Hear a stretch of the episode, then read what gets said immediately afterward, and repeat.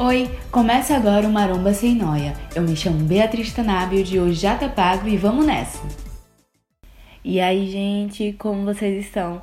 Eu mudei um pouco essa fala inicial porque eu acho que eu tava meio morgada e tal. Não sou atriz, né? Então nem sempre eu acerto na entonação. Mas também não é essa vibe que eu quero passar com o programa. Muito pelo contrário, meu objetivo aqui é incentivar vocês a mexer o corpício e dizer que sim, todos os corpos e corpas devem ocupar a academia. O programa de hoje é quase uma extensão do anterior, porque acabou não dando tempo de falar tudo em um só. Por isso, agora estamos aqui. O plot de hoje é Acredite no que te te faz bem. Bom, me incomoda um pouco a ideia de que parece que eu estou dando um manual de instrução para vocês. Mas me incomoda ainda mais a ideia de que muita gente odeia academia sem ao menos ter pisado nela ou ter pisado poucas vezes. Eu não sei qual o ciclo de pessoas que vocês se rodeiam, porque isso também é algo fluido, né? Ou seja, sempre pode mudar.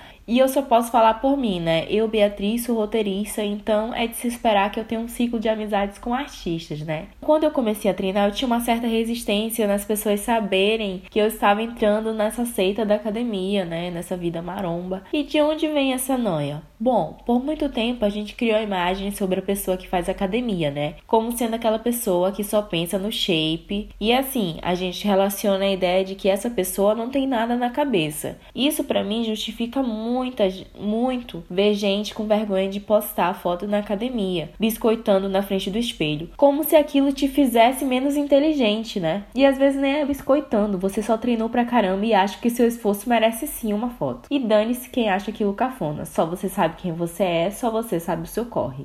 Para dizer que treinar ajuda muito na nossa autoestima, no final do último episódio a gente falou sobre motivações.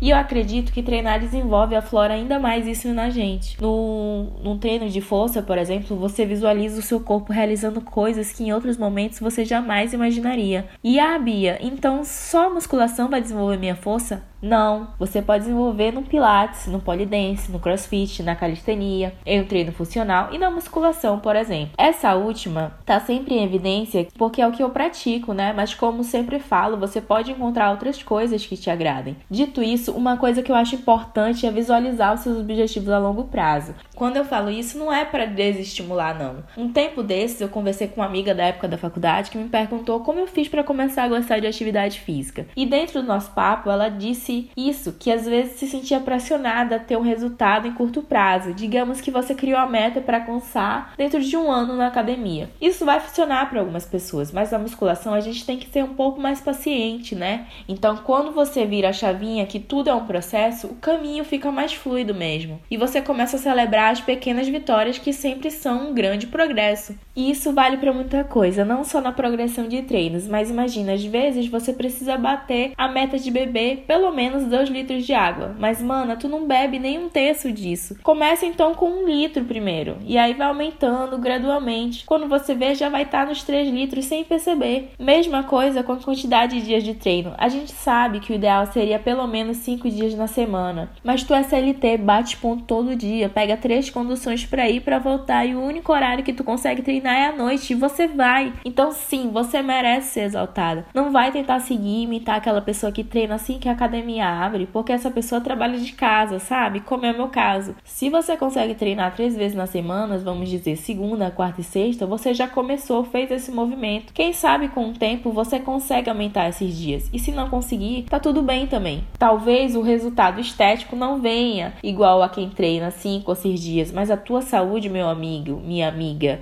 minha amiga, com certeza tá em dia, entendeu? A gente tem que fazer atividade física se tornar algo automático nas nossas vidas, sim, mas ela tem que se encaixar na nossa rotina e não o contrário. Ou seja, na academia e na vida, vamos de pequenas grandes metas que a gente vai longe. Segundo, se você é do time que vai cedo para academia, tem duas coisas muito importantes. Tem de deixar suas coisas arrumadas na noite anterior. Sua bolsa, sua roupa, a garrafinha cheia. Assim, quando você for se arrumar, ter as coisas meio encaminhadas pode ser um certo estímulo até para vencer a preguiça. Eu já vi gente dizendo que coloca até roupa e bolsa do lado da cama para poder se estimular. Nem sempre eu consigo seguir essa dica, mas todas as vezes que eu fiz realmente funcionou. E falando em roupa, outra questão que eu sempre ouço dúvidas é sobre qual usar para o treino de musculação. A minha dica é roupas que te possibilitem mobilidade e conforto. É, eu olho pra minha estrada, né? E de quando eu comecei lá em 2022, eu só conseguia de blusa. Tinha muita insegurança em usar shorts, só o top. Esses dias eu vi um, um, um meme no Twitter, a galera dizendo que tem saudade daquela época que as pessoas iam pra academia com roupa de campanha política e afins. Eu acho que ainda existe isso sim. E se você é desse time, só vai. Mas eu, eu gosto de look combinadinho, me dá um certo estímulo até. Mas até eu conseguir ficar confortável, levou um tempo. Sabe aquele famoso olhar de julgamento que a gente tem medo? Infelizmente ele rola sim, lamento te informar. Não é todo mundo, tá? Porque também tem gente que acha que todo mundo tá te analisando ali na academia, mas às vezes tem gente que só tá focado em si mesmo, no seu treino e ponto final.